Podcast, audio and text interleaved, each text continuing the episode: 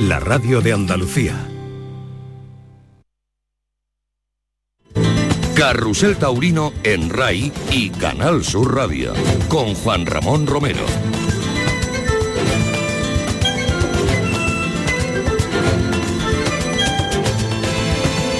Hola, ¿qué tal familia? Muy buenas tardes. Bienvenidos a Carrusel Taurino en Canal Sur Radio y en RAI. Aquí a las 7 y 5 minutos estamos situados en la Plaza de Toros de Huelva, Plaza de Toros de la Merced, tercera corrida de la Feria Colombina 2022 y vamos a contaros en directo.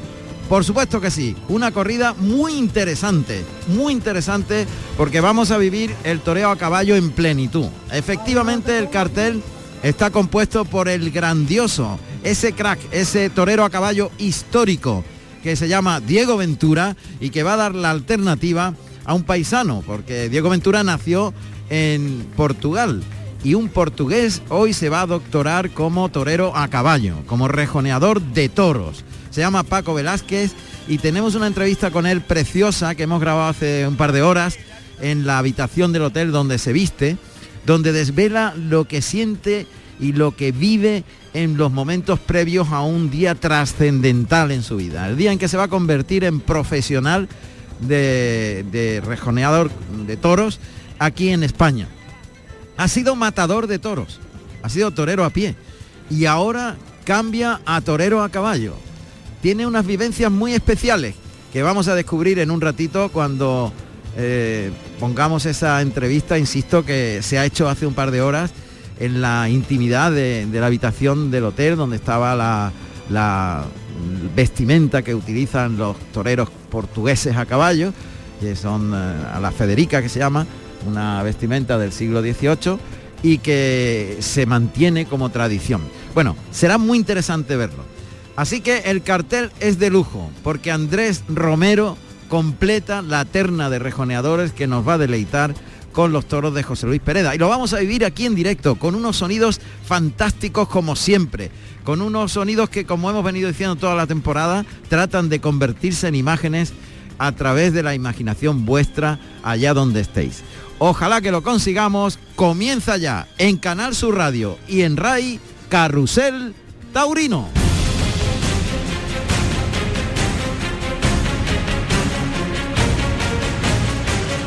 Carrusel Taurino en RAI y Canal Sur Radio con Juan Ramón Romero.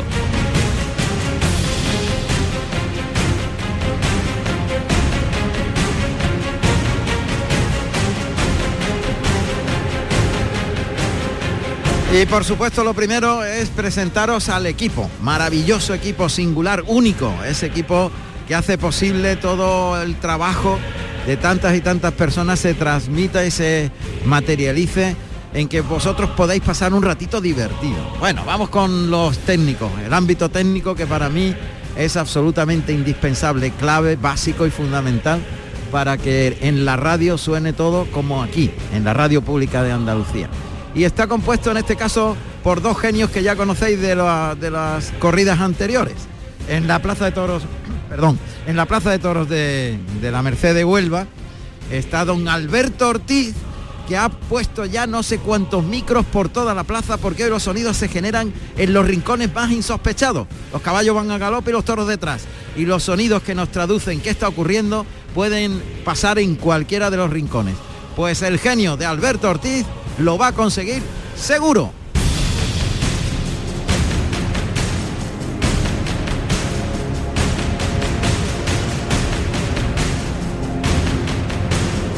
La realización de todo el conjunto de la tarde en la que estaremos en otras plazas de toros, eh, se asomarán protagonistas, nos iremos al patio de cuadrillas, estaremos en cualquier lugar donde haya una noticia o haya un protagonista, pues toda esa realización, todo ese conjunto de sonidos lo hace de una forma magistral, como siempre, el maestro Andrés Calvo.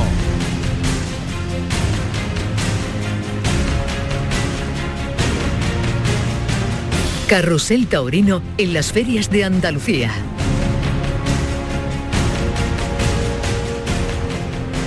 Hoy vamos a tener en los comentarios a un catedrático que, que conoce del caballo absolutamente todo Es un hombre que ha organizado uno de los congresos sobre eh, el mundo equino más importantes de la temporada en el Rocío y que se llama Manuel Acosta. Es catedrático, es profesor y como digo, sabe más que nadie de, caballos.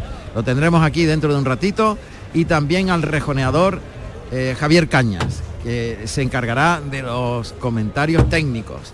Todo ello dentro de un ratito también. Pero a Javier Cañas lo tenemos en el patio de cuadrillas junto con nuestro productor y comentarista que está viviendo ese mundo de los caballos tan especial, esa tramoya tan singular que ahora mismo está situado en ese lugar de la plaza. Y no hablo evidentemente de otra persona que no sea José Carlos Martínez Sosa. Buenas tardes, José Carlos. Buenas tardes. Buenas tardes, José Carlos, eh, Juan Ramón, y buenas tardes a todos eh, la audiencia de Carrusel Taurino. Pues efectivamente, aquí me encuentro en el patio de cuadrilla donde tengo justamente enfrente a Diego Ventura que está en, su, en el caballo. Está, bueno, haciendo sus preparaciones antes de, empezar. Calentando, eh, calentando, está calentando. Antes de hacer su... Antes de empezar la corrida hay una expectación, hay muchísimos caballos, está la, caballa, la, cuadra de, Diego Ventura está aquí en este patio y la cuadra de Andrés Romero también. La del rejoneador que va a tomar la alternativa está fuera porque ya no caben más caballos aquí. ¿Vale? Y ahora, eh, cuando nos vuelva a dar paso, si quieres ya, vamos a hablar con las personas que hacen posible que los caballos salgan totalmente vestidos, acorde, con todo lo que quiere el rejoneador. Si quiere empezamos lo dejamos para la próxima conexión. Pues la próxima conexión porque todavía tenemos que presentar más protagonistas. Yo te doy paso, yo te doy paso. De acuerdo, pues aquí estoy con Javier Caña que va a ser el conductor de que nos hablen con los compañeros. ¿De acuerdo? Bien, de acuerdo. Venga, gracias.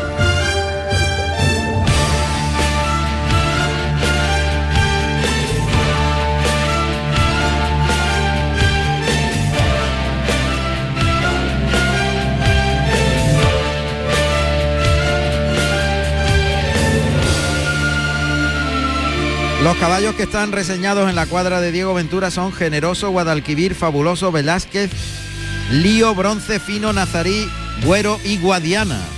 Los caballos reseñados por eh, Andrés Romero para este festejo, Obelisco, eh, Golondrina, Fuenterrey, Meridio, Farrugia, Kabul, Guajiro, Belvet, Chamán y Mozart.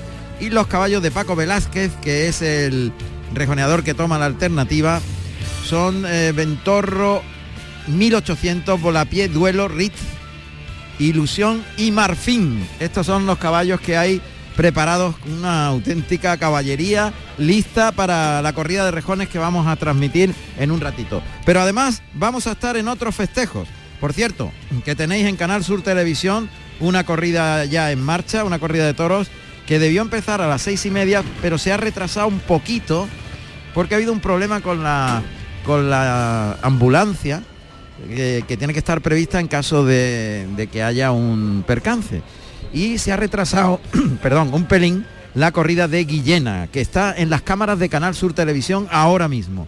Se lidian toros de Manuel Blasquez por Oliva Soto, Rafael Serna y José Ruiz Muñoz. En el puerto de Santa María, toros de la quinta para el Juli, José María Manzanares y Alejandro Talavante y en Azpeitia los toros son de Murteira Grave, Antonio Ferrera, Juan Leal y Joaquín Galdós. Eh, todo esto lo vamos a ir contando a lo largo de la tarde. Repito, Azpeitia, el puerto de Santa María y Guillena. Tres corridas de toros fuera de aquí del ámbito de la Plaza de Toros de la Merced, en las que estaremos en directo con nuestros colaboradores y corresponsales. Vive los mejores festejos de Andalucía en Carrusel Taurino.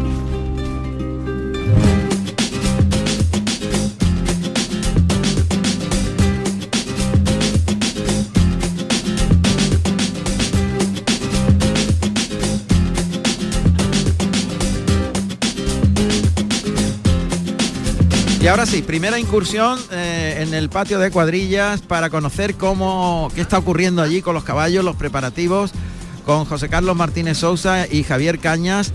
Adelante compañeros, eh, vamos eh, brevemente en principio y después iremos en, en varias ocasiones más al patio de cuadrilla. Venga, cuéntanos qué está pasando ahora mismo. Pues mira, te paso con Javier Caña, que tiene el protagonista, y seguidamente ya no. Mejor nos corta tú, ¿vale? Porque tú sabes que Javi empieza a hablar y no para. Te paso con, con el compañero Javier Caña, el rejoneador de cabecera de Carrusel Taurino. Te paso. ¿Qué tal Javier? Buenas tardes.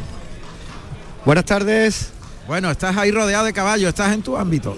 Aquí estoy en mi ambiente, rodeado de caballos, de profesionales, de jinetes y con un ambiente excepcional en esta tarde de, de rejones de Huelva. Aquí tengo a mi lado a Iván, que es la mano derecha de Diego Ventura, que es el que se encarga un poco de tener los caballos con los lazos oportunos, con las crineras, sabe qué caballo necesita qué lazo.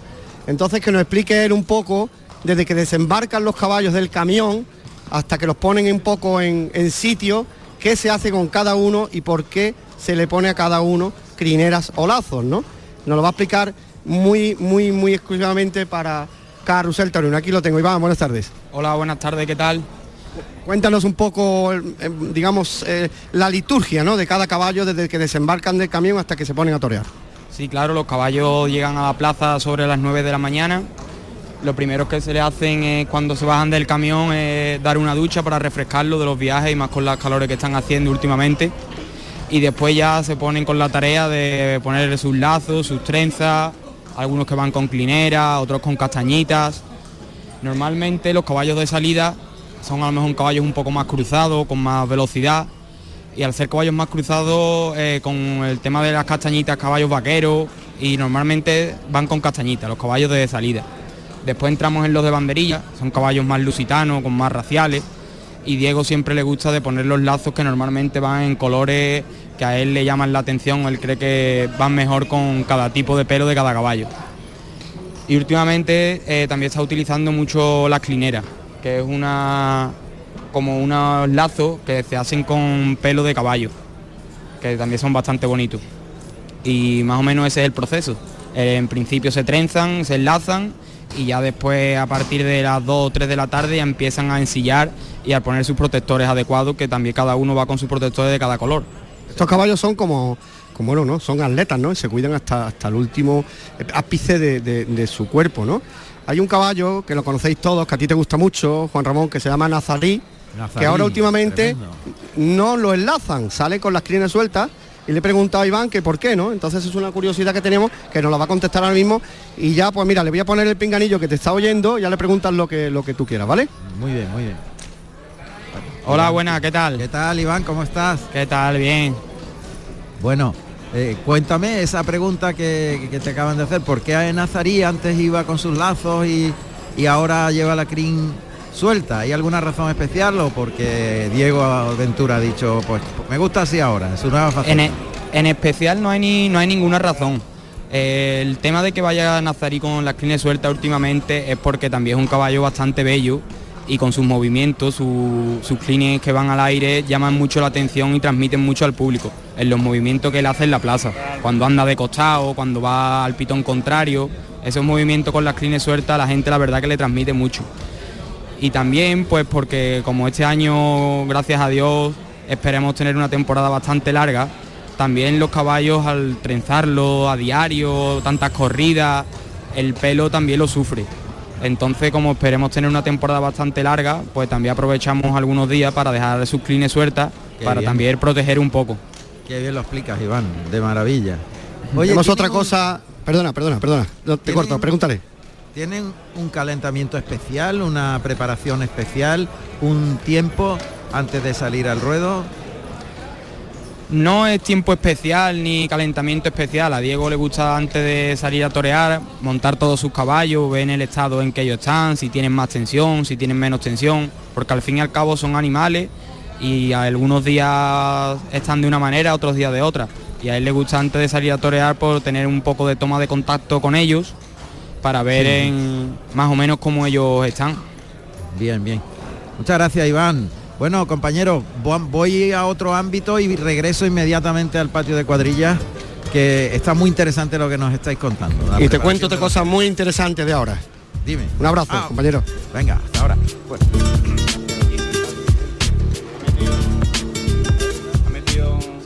Bueno. pues eh, inmediatamente vamos a irnos hasta la primera plaza de toros de, que comenzó a las seis y media la corrida, la primera plaza que abrió sus puertas, que es la de Azpeitia, en Guipúzcoa. Allí se lidian los toros de Murteira Grave por parte de Antonio Ferrera, Juan Leal y Joaquín Galdós. Está Ñigo Crespo, pero eh, os cuento que aquí en el coso de la Mercedes de Huelva, cuando todavía faltan 40 minutos para que comience la corrida, ya hay personal, ya hay público, ya hay gente que está en sus asientos. Las plazas, la plaza se abre oficialmente una hora antes del comienzo del festejo, a las 7 de la tarde, y a partir de ahí ya empiezan las personas a, a, acomodarse. Bueno, pues todavía no hay mucha gente, pero sí, sí que las hay ya preparadas. Y el ruedo pues se está regando profusamente Hoy los caballos van a levantar mucho polvo y por tanto tiene que estar bien asentado y hay varias personas, varios equipos de personas regando por distintas partes de la plaza para asentarla bien. Eso es lo que está ocurriendo aquí y además como yo os decía, en breve os voy a ofrecer, eh, os vamos a ofrecer esa entrevista con un torero, un torero a caballo que fue matador de toros y que hoy se convierte en rejoneador de toros portugués, se llama Paco Velázquez eh, eh, en, la habitación. Pues yo creo que sí, me dice, me dice mi compañero Andrés Calvo que es mejor que vayamos ahora con esa entrevista. Disfrutarla es una entrevista en profundidad donde hace un resumen de las emociones, las sensaciones y las vivencias de toda una vida de Paco Velázquez, que es el protagonista hoy aquí como toricantano. Va a tomar la alternativa como rejoneador de toros. Esta entrevista es algo singular, porque pocas veces, cuando son ahora las 4 menos 20 de la tarde, vamos a tener la oportunidad de hablar con uno de los protagonistas de la corrida que vamos a llevarles a todos ustedes dentro de un momentito, la corrida de rejones de la Feria Colombina de Huelva. Hablamos con Paco Velázquez, que es eh, matador de toros, pero que va a tomar la alternativa esta tarde. Y ustedes dirán, ¿y eso cómo es posible? Pues porque toma una alternativa diferente, va a tomar la alternativa como rejoneador. Es una persona muy singular que tiene unas vivencias muy especiales y nos ha permitido entrar en la habitación de su hotel. Aquí tengo a mi derecha la Federica, que es la casaca que usan los rejoneadores portugueses, él es portugués y está preparado como si fuese un traje de luces en la silla para que dentro de un par de horas aproximadamente se coloque en la vestimenta tan singular del toreo a caballo portugués y en, unas horas se convierta en rejoneador de toros. Buenas tardes, Paco. Buenas tardes a ustedes. La verdad es que esto seguro que no te ha pasado nunca. no, es la primera vez, es la primera vez. A mí tampoco. Pero bueno, es un gusto siempre.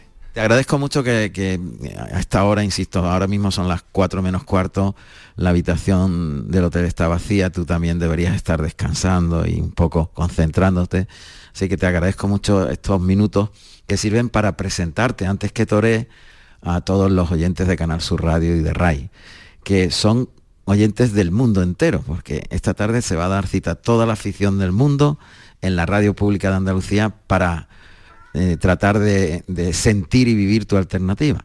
Siempre es un placer y un lujo el que tenemos en esta en Carrusel Taurino por ello. Bueno, cuéntame en principio, eh, ¿empiezas queriendo ser torero a pie? Eh, ¿Consigues tomar la alternativa como matador de toros? Lo haces en Portugal. cuéntanos un poco cuál es tu historia, de dónde viene esa afición, cómo te planteas tu vida, pues tú eres un hombre joven, naciste en el 90. Bueno, yo empecé en, Portugal. Eh, yo en el colegio que andaba, uno de mis mejores amigos era nieto de, un grandioso torero que fue Manuel dos Santos.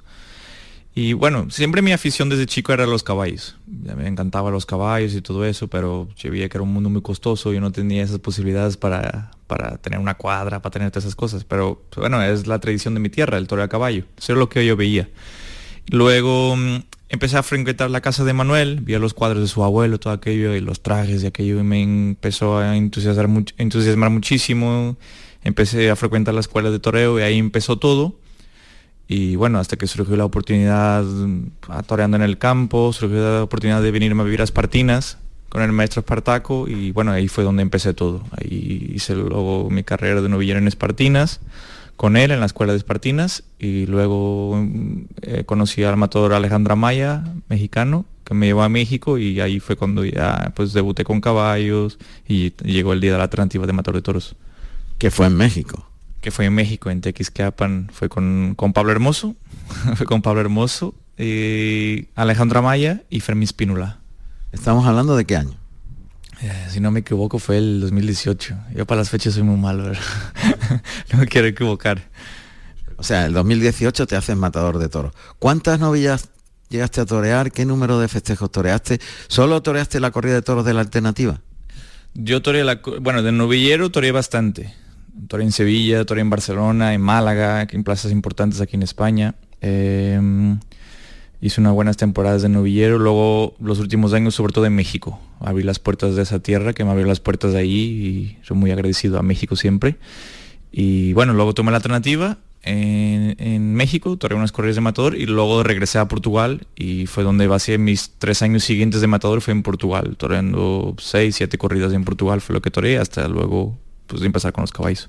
Corrida de, corridas de toros a la portuguesa, sin matar, donde tampoco se pica el toro y evidentemente había una diferencia en, la forma de investir de los toros.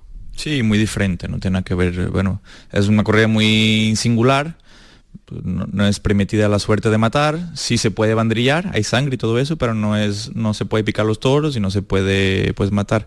Pero bueno, ya en ese entonces cuando yo tomé la alternativa, mi sueño era ser matador de toros, cumplí mi sueño pero la verdad es que cuando cada vez que iba dando los pasos siempre fui muy consciente de lo que podía lograr en, eso. Entonces, luego ahí mi objetivo fue ser matador de toros. Yo vi a los otros matadores de toros que eran mis ídolos de hacer cosas de los toros y yo siempre fui muy consciente cuando llegó un cierto momento que ya eres más realista y que, ya ves las cosas que no era capaz de lograr eso. Entonces cuando empecé a entender que no era capaz de lograr eso pues dije bueno cumplí mi sueño y ya está aquí yo no yo para hacer pues quiero ser el mejor y yo vi esas figuras del toreo y digo yo no soy capaz de hacer eso a los toros y bueno empecé con el toreo a caballo que era la pasión que tenía dentro con Diego y cuando fue, como lo llevaba tan dentro desde chico, cuando Diego me abrió las puertas, fue algo nuevo, yo sentí cosas únicas y la verdad fue un mundo que sí me entusiasmó y yo cuando llegué a ese mundo digo, aquí sí puedo yo ser algo en esto, yo me vi con muchas eh, cualidades y,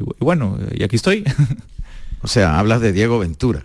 Bueno, Diego fue el que me puse en este mundo. Yo, yo la primera vez, porque eso fue todo muy rápido yo la primera vez que toreé a caballo en mi vida, que me subía a un caballo para torear, no en una plaza, para torear una vaca, fue justo un día de mi cumpleaños, 23 de diciembre, que yo iba al campo con Diego, en Gres de la Frontera, yo lo acompañaba para torear las vacas a pie y ese día me dice, oye, es tu cumpleaños, súbete en un caballo, súbete en este caballo y pon una banderilla a la vaca. Y yo aquel día sentí cosas únicas, yo me acuerdo de llegar a casa eh, y hablar con Alejandra Maya y si Alejandro digo, esto es lo mío, es que yo sentí cosas aquí y ahí empezó todo y mi cabeza cambió totalmente el chip y ahí empezó todo, pero la culpa de todo fue de Diego. Está bien. Luego, eh, ¿sentiste la vocación, la llamada de la vocación, la real vocación tuya? en esa coincidencia, en esa casualidad de que Diego te invitara a poner una banderilla. Eh, en ese momento, tú como artista sientes cosas que a pie no sentías. Claro, yo en ese momento sentí cosas únicas, que yo las, las sentí a pie. El toreo a pie es mi pasión también pero no me sentía realizado como me sentí en ese día, con, los caballos y todo eso.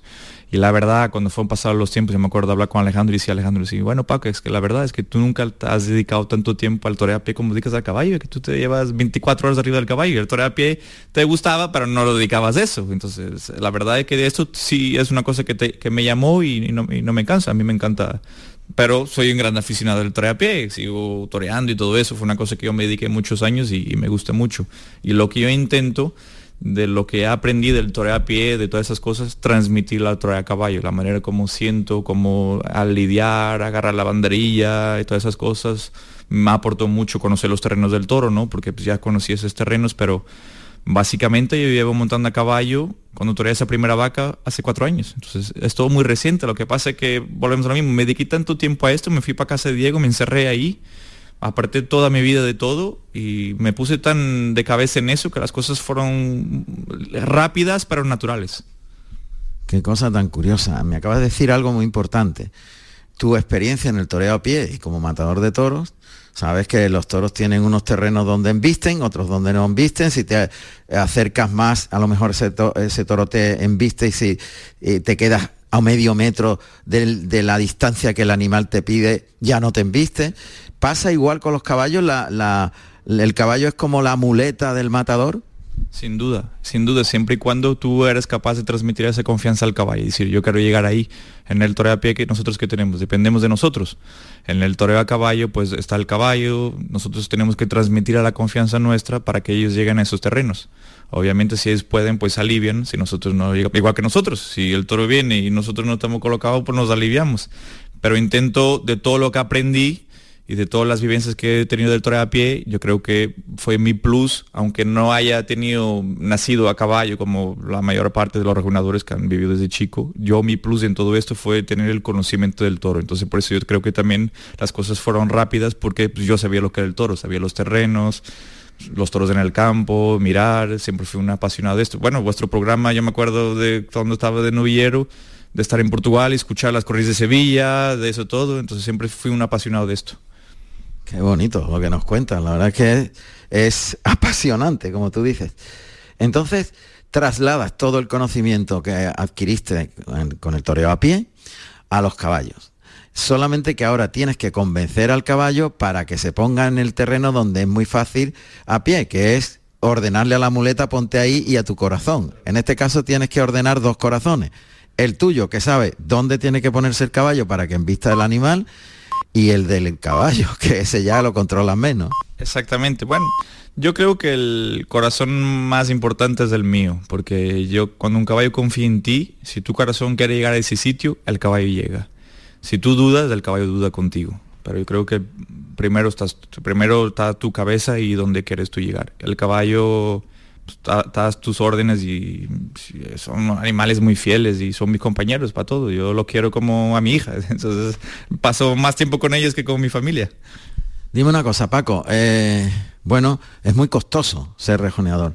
Un caballo vale una fortuna y además tiene una serie de, mm, fin, de cuidados también muy costosos y en cualquier momento tiene una enfermedad, bueno, que vamos a decir la cantidad de, estrellas que ha perdido Diego Ventura a lo largo de su vida y tú te has formado junto a él. Eh, todo esto, mm, ¿cómo lo consigues eh, encajar todas estas eh, inversiones que tienes que hacer y, y, todo esto es una apuesta muy grande. Hoy, hoy es el día de tu alternativa, hoy empieza todo donde puedas de alguna manera pues sostener si es posible, con tus éxitos, lo que cuesta ser rejoneador, que es una fortuna el, llevar hacia adelante los gastos que conlleva. Todo eso tú lo tienes en tu cabeza. Sí, pues yo lo vivo a diario. Lo vivo a diario, por los costos, lo que es un herraje, un veterinario, el día a día, los mozos de cuadra, el alimento, pues eso, uno es consciente de todo eso. Yo te digo, he sido una persona muy afortunada en toda mi vida. En toda mi vida me he encontrado con gente que me ha sabido guiar en mi camino y apoyarme. Eso es un privilegiado. Eh, bueno, he tenido siempre ayuda de, gente que me ha apoyado en mi, ese es tu sueño, te vamos a ayudar, vamos a ayudar. Yo creo que también he respondido en eso.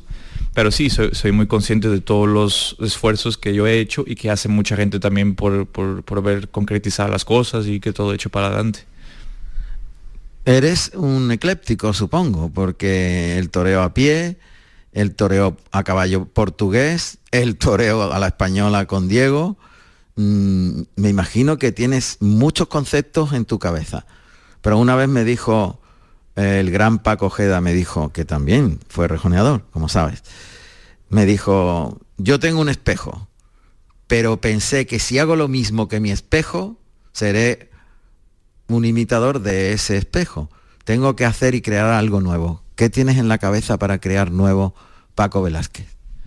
Yo lo que intento importar, eh, aportar es mi personalidad. Por ejemplo, yo tengo un espejo que es Diego, pero jamás sería un imitador porque siempre sería un imitador malo. Las imitaciones siempre son malas y es algo falso. Entonces, él siempre me dice, digo, tú sé tú, y digo, olvídate. Y digo, busca tu propia cosa que sea única, porque pues Diego, yo muchas veces, él es una persona muy exigente en los entrenamientos.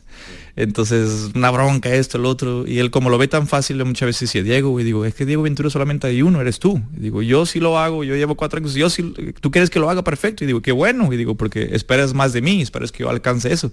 Pero si yo lo hiciera como tú, y digo, ya tú no serías Diego Ventura, ya serías otra persona. Entonces, pero es un privilegio para mí poder entrenar con un ídolo y con un espejo. es lo mismo que yo muchas veces digo, es lo mismo que tú quieras jugador de fútbol y entrenar con Ronaldo. Oye, estás entrenando con el mejor, entonces tú espejas el mejor, tú quieres superar el mejor. Entonces para mí eso ha sido muy importante y también creo que ha sido una base de que las cosas hayan ido de manera natural evolucionando día con día porque pues entrenaba con el mejor, quería superarlo, las broncas de él, aunque a lo mejor para mí era difícil, para que él lo viera más fácil, me hacían crecer día y día y día. Había veces que yo llegaba a casa y decía, yo no sé montar caballo, ¿para qué me pongan esto? Pues, y esto, el otro. Pero por lo mismo de él ser exigente, pero al final yo se lo agradecía. Y él me lo decía, digo, Paco, tú preocúpate cuando yo no te diga nada cuando ya me da igual que yo te diga, no, pues ya, este, ya, cuando yo no vea que, ahora, mientras yo te esté eso es porque yo sé que tú vas a lograr y, espero más de ti, espero más El día que me dé igual, ahí tienes que preocuparte, me decía, cuando haya silencio. Qué bueno. ¿Qué esperas de una tarde como la de hoy? La verdad, te soy sincero, digo, llego tranquilo. Llego tranquilo por eso mismo, porque he dedicado mi vida a esto, a los últimos años a esto. He hecho lo que tenía que hacer he montado todos los días, he toreado vacas, me he dedicado al 100%, me he apartado de todo para vivir para esto, entonces no puedo llegar y recriminarme y decirme, tenías que haber montado más, tenías que haber... Estoy tan tranquilo conmigo que digo, pues ya, lo que tenga que pasar para bien o para mal, porque bueno, esto es, como todo en la vida. Pero lo que tenga que pasar va a pasar, pero no, no, no quedó por mí. Yo lo he dado todo y yo creo que va a ser una tarde muy bonita. Sin duda. Y nosotros cada vez más expectantes con tu presentación, porque me da la impresión que es como tu puesta de largo, ¿no? en el toreo. Hasta ahora has hecho muchas cosas, pero bueno, no han trascendido al gran público y bueno, hoy llega la Feria Colombina de Huelva, es un escaparate. nosotros aportaremos nuestro granito de arena para que en todas partes del mundo se oiga y, van a empezar a oír a Paco Velázquez como rejoneador.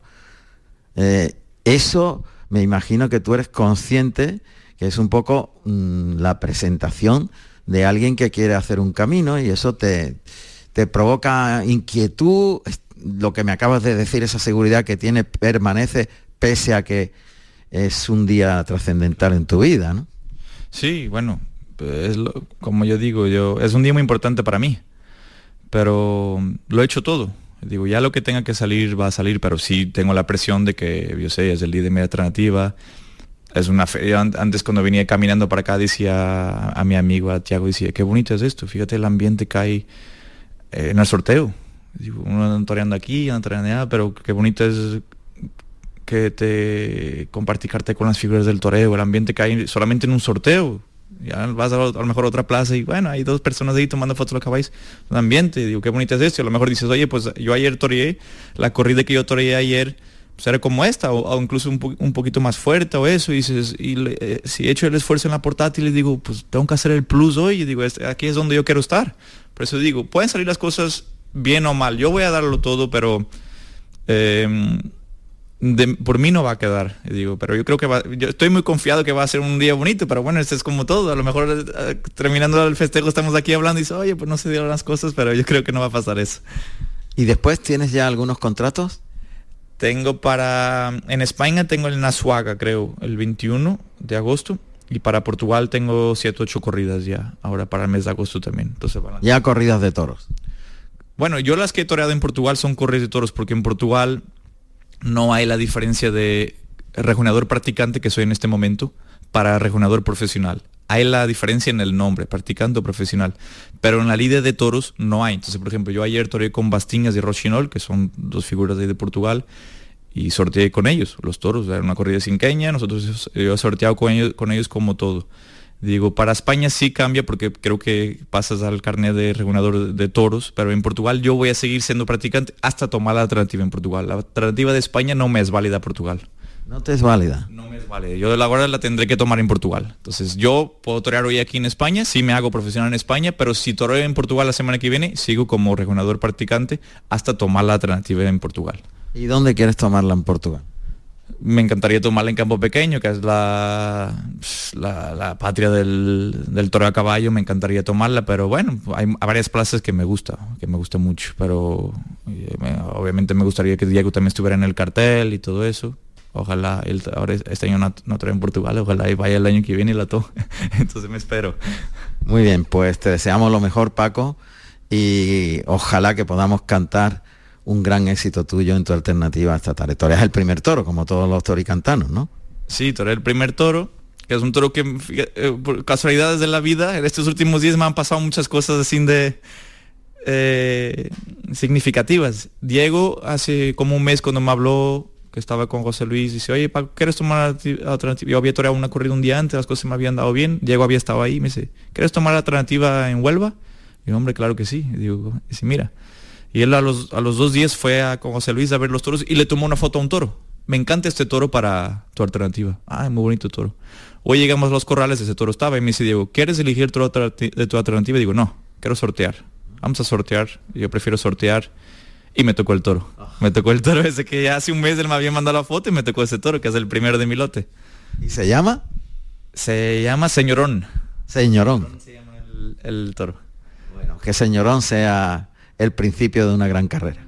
Muchas gracias. Gracias Paco Velázquez, mucha suerte.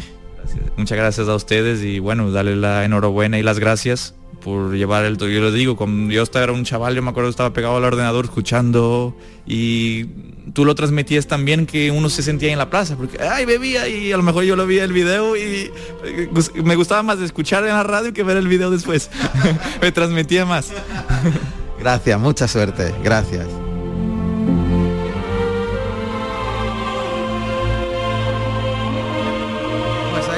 protagonista del día de hoy, Paco Velázquez, que va a tomar la alternativa a partir de las 8 de la tarde cuando comience esta corrida de toros de caballos, corrida de toros de rejoneo, evidentemente, a las 8 de la tarde aquí en el Coso de la Merced de Huelva, en la Feria Colombina. Tercera corrida de la Feria Colombina, con el cartel que ya hemos eh, dicho anteriormente que es espectacular. Diego Ventura, Andrés Romero y la alternativa de Paco Velázquez con los toros de José Luis Pereda. Bueno, el público ya se va acomodando con mayor eh, cantidad. Ya quedan solamente 19 minutos para que comience el festejo y nosotros tenemos un montón de contenidos preparados. Claro que sí.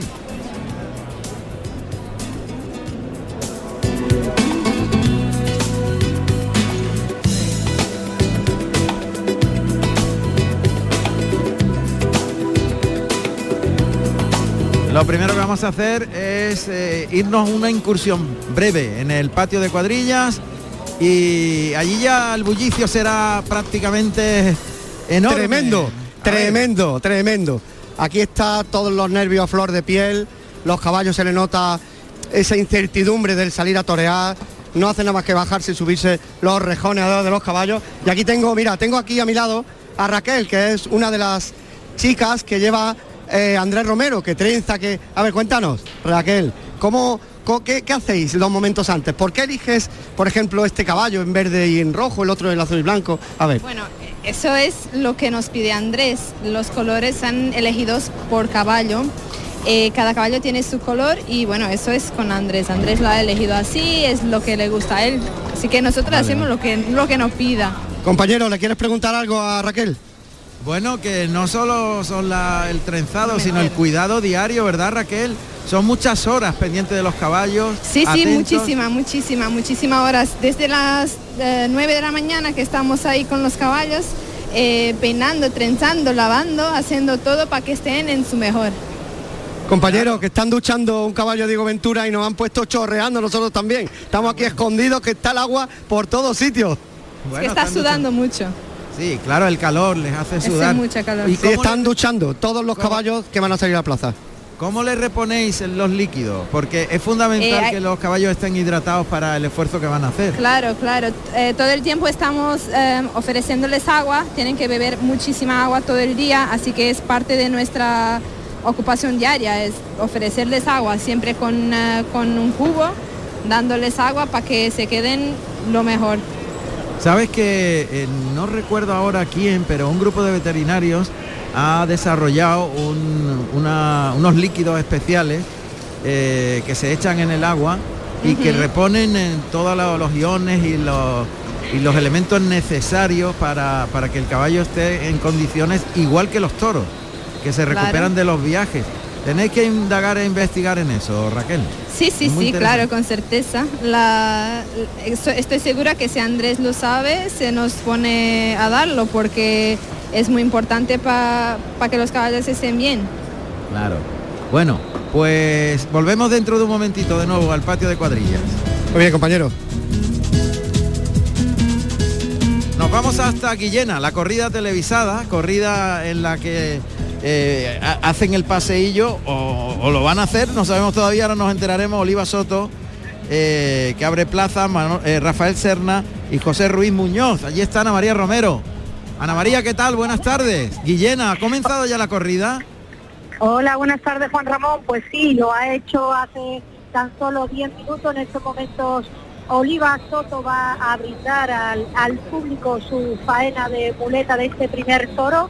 Y es que el comienzo de la corrida estaba previsto para las seis y media de la tarde, pero cuando el presidente ha ido a la enfermería a hablar con el doctor para saber si todo estaba en orden para poder comenzar el festejo, el Sí. médico de la plaza le ha notificado que algunos de los aparatos de la UBI móvil que, UBI móvil que se había desplazado hasta Guillena no Sí. funcionaban y por lo tanto él no iba a firmar la autorización para el comienzo de la corrida. Por lo tanto, ha habido que esperar a que venga una UBI móvil desde Utrera, aunque cuando la UBI móvil que venía desde Utrera estaba llegando aquí a Guillena, parece que por un, un no sé si es que era por calor o por lo que era el cier- lo cierto es que algunos de los aparatos que no funcionaban han comenzado a funcionar y por lo tanto ya el doctor ha dado autorización para que pueda comenzar el festejo que ha comenzado una hora más tarde ya que lo ha hecho a las siete y media de la tarde. Uf, Una eso hora para la televisión es un problema porque eh, una hora de retraso, la, la corrida está siendo televisada por Canal Sur Televisión, ahora mismo en directo, pues hay un ajuste de programación importante, pero bueno, eso ya son cuestiones internas, ¿no? Totalmente, así es. Eh, ha sido una hora la que el compañero Enrique Romero, el maestro Luis Miguel y algunos invitados que han estado junto a ello, pues han estado comentando todo lo que estaba ocurriendo, haciendo tiempo hasta el comienzo del festejo, que como decimos ha comenzado una hora más tarde y la verdad es que el público que se ha dado cita en Guillena pues ha aguantado estoicamente a que hasta que el festejo ha comenzado y la verdad es que tenemos muchísimo calor, 42 grados en Guillena y bueno, pues el 42 público, grados. Madre 42 mía. grados. Y Tenemos el en público refugiado en la sombra, supongo. bueno, ahora sí hay sombra. Cuando hemos entrado a la plaza no había ni sombra, solo había un resquicio de sombra y bueno, ahí han estado aguantando, como digo, estoicamente. Ahora ya sí parte la mitad de la plaza está a la sombra y ahí está todo el público que hoy se congrega aquí en la plaza de Toros de Guillena. Por tanto, Oliva Soto, eh, primera espada, Rafael Serna y José Ruiz Muñoz. Los toros son de Manuel Blanco. De- Efectivamente, el primer toro de la tarde ya está en el ruedo, ha hecho un recibimiento Oliva Soto extraordinario con el capote, con un ramillete de Verónicas extraordinaria, llevándose desde la zona de tablas hasta el centro del ruedo y rematada con una media Verónica preciosa. Y ahora está ya toreando a este buen toro de Manuel Blase con mucha nobleza, con la muleta, con esa forma de interpretar el toreo artística que tiene Oliva Soto. Suena la banda de música y ahora sí estamos viviendo una extraordinaria tarde de toros en Guillena. Gracias Ana María Romero en Guillena, en Canal Sur Televisión. En este momento esa corrida que ha comenzado con una hora de retraso. La seguridad es fundamental y algunos aparatos de la UCI, de la UBI móvil que se ha desplazado hasta allí no funcionaban hasta que lo ha hecho. Pues no ha comenzado la corrida, evidentemente. Y desde Guillena, en nuestra Andalucía, nos vamos a Guipúzcoa. A Azpeitia, allí está Íñigo Crespo. Íñigo, adelante, buenas tardes. A ver si nos escucha Íñigo Crespo en Azpeitia. Bueno, de, de momento, de momento no, no tenemos esa comunicación que teníamos con Íñigo Crespo. Volvemos al patio de cuadrillas. Buenas tardes. Allí está Nos Javier hemos, Cañas y nos hemos José José, Carlos Carlos, Martín- Martínez Sousa. Venga, Nos adelante. hemos salido, nos hemos salido fuera y estamos con, con uno de los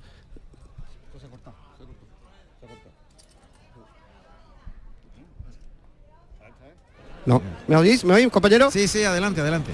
Mira, estamos con Juan Carlos, con uno de los jefes de, de cuadra de Paco Velázquez. Cuéntanos alguna cosa que haga, que haga Velázquez antes de torear, por qué estos lazos de estos colores, no sé, algo que tú creas que, que merece la pena que la audiencia lo sepa. Pues antes de esto se prepara mucho, muchas horas de entrenamiento, estar con el cartón, con vacas y pues nada. Veo que vienen los caballos con muchos, con todos los lazos en azul y blanco, la mayoría, ¿por qué? Este, pues ahora sí que es el color que a él le gusta más, pues.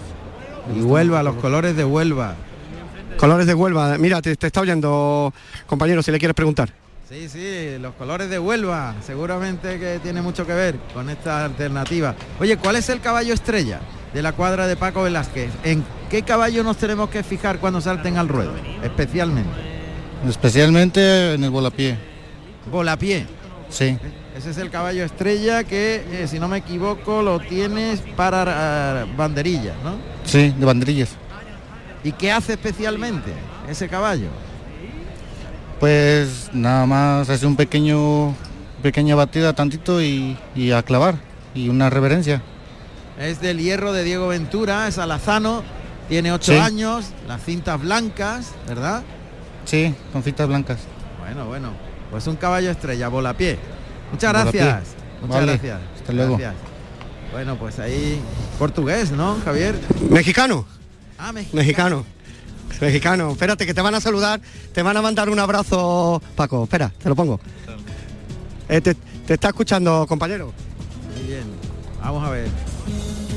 Aquí tienes aquí tengo a Paco Velázquez antes de torear. Claro, claro, sí. Hace un momento, Paco, acabamos de, de poner en antena la, la entrevista tan bonita que nos has concedido justo cuando antes de vestirte de torero.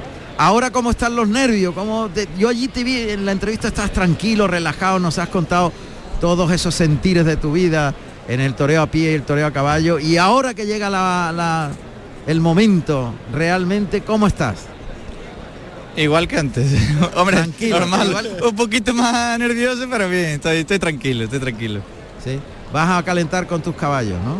Ya lo calenté todos, ya están todos calientes. Ya están preparados. Está loco, por, está loco por salir. claro, ya queda ya. menos. Ya que empiece.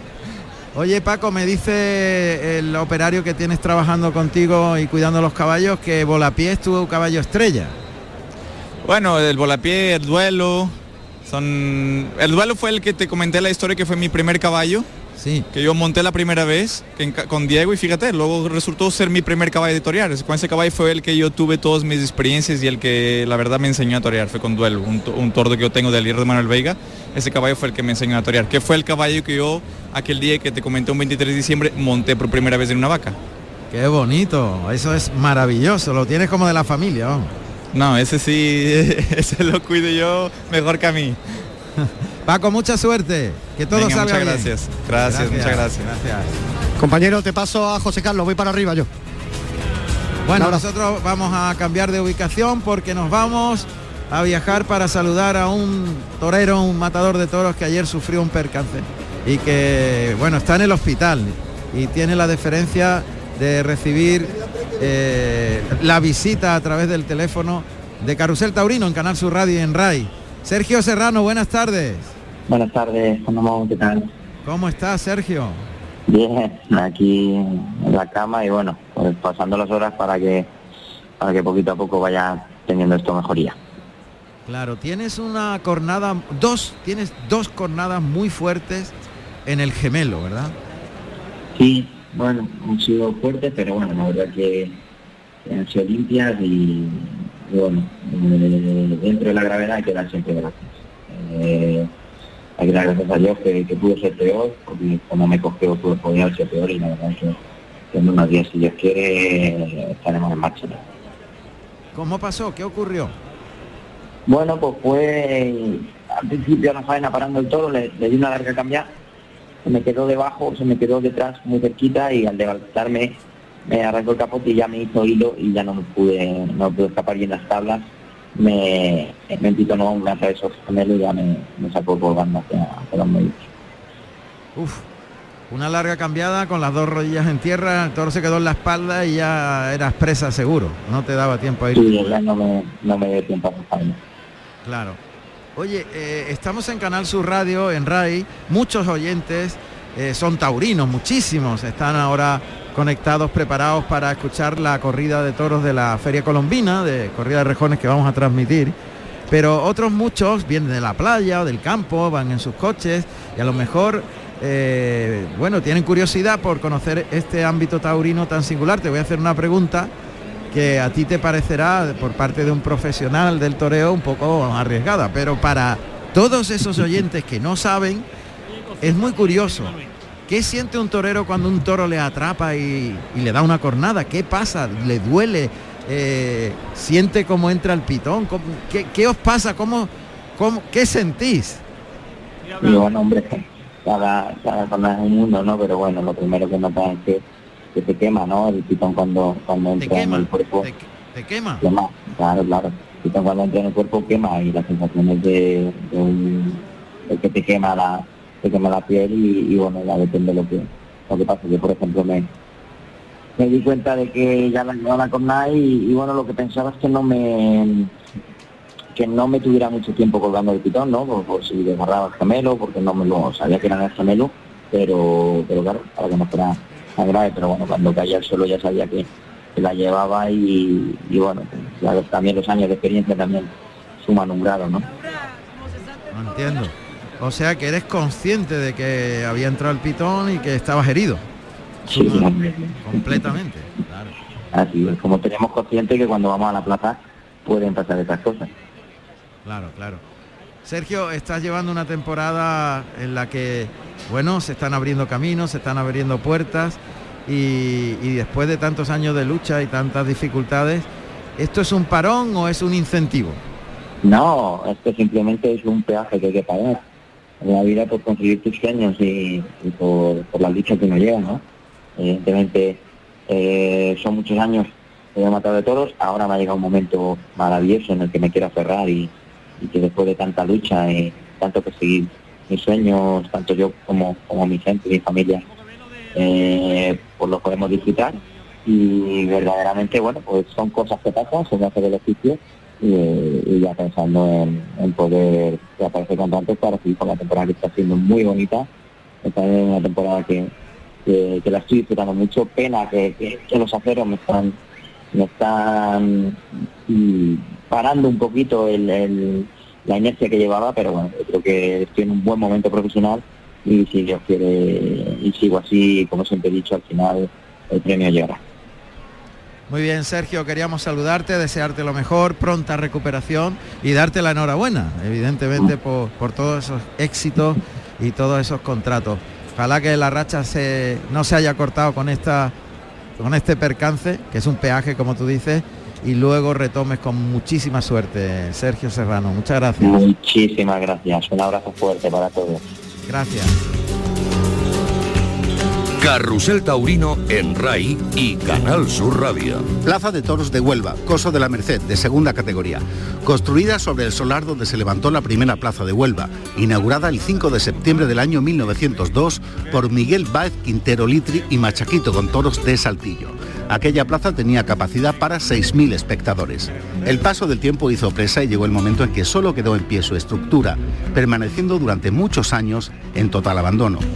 El 29 de julio del año 1984 se procedió a la reinauguración de la Plaza de la Merced, con un cartel formado por los espadas Miguel Báez, Spun y Litri, que reaparecía esporádicamente para la ocasión, Curro Romero y Pepe Luis Vázquez.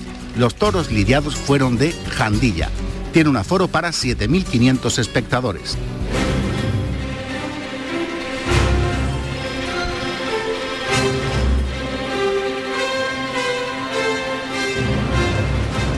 Pues todo a punto, a punto de comenzar la corrida de toros eh, de rejones que se va a celebrar aquí en el Coso de la Merced de Huelva, en directo Carrusel Taurino, en Canal Sur Radio y en RAI. Eh, como ya hemos venido contando en los días anteriores, en los festejos anteriores, la Plaza de Toros de Huelva tiene un retraso en el reloj oficial del coso de unos 5 minutos. Por tanto, eh, en el reloj de la plaza faltan ahora mismo 8 minutos para que den las 8 de la tarde.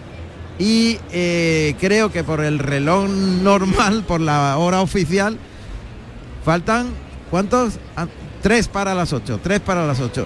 Bueno, pues eso, cinco minutos, cinco minutos hay de retraso y el paseillo no se inicia hasta que el reloj de la plaza llega a las 8 en punto, de tal manera que nos quedan siete minutos para que comience la corrida, eh, que debería ser a las 8 según la hora oficial. Bueno, pues es una singularidad del, del coso de la Merced. Y ojo porque estoy viendo en el callejón, estoy viendo en el callejón a forcados. Forcados, vamos a tener pegas. Hay un grupo de forcados amadores en el callejón de la plaza. ¿Los has visto allí, Javier? Ha sido una pasada. Cuando han entrado a la plaza se han puesto todos contra la pared rezando. Sí, sí. Pues ¿Cuántos Todos son? con Uno, dos, tres, cuatro, todos los que vienen ahí. Siete, ocho, nueve, diez forcados. De la morteira portuguesa. Y se, han puesto, y portuguesa. se han puesto contra la pared todos. Se han hablado, se han dado la vuelta y han entrado uno detrás de otro. Ahora contaremos lo que son los forcados para aquellos oyentes que no lo saben. Qué Vamos a saludar al catedrático Manuel Acosta. Buenas tardes, Manuel. Buenas tardes, Juan Ramón. Buenas tardes a todos. Buenas tardes, Manolo. Bueno, pues preparados y listos. Y, y hay forcados, esto yo no lo sabía. Que eh, sabía que hay una corrida de toros espectacular con Diego Ventura, Andrés Romero y la alternativa de Paco Velázquez, pero yo no sabía que había forcados amadores. ¿Qué son los forcados amadores? Son forcados que no cobran, son mm, a- amateurs y no cobran. Aficionados. ¿Y saben lo que hacen? Se ponen en fila uno detrás de otro, el toro les acomete y ellos se echan encima de la testuz del toro para parar al toro entre todos. Hacen una fila humana donde el primero, el cabo, el cabo, es el que cuando arranca el toro hacia él, corre hacia atrás y en el momento del embroque de la reunión, cuando el toro echa la cara abajo para cornearle, él se echa encima de la testuz, se agarra por detrás de la cornamenta al cuello y el toro va pegando cabezazos con él encima, los compañeros que están detrás van amontonándose hasta que el toro se frena como si fuese chocando contra una pared elástica, más o menos. Pues eso es lo que hacen los forcados. Y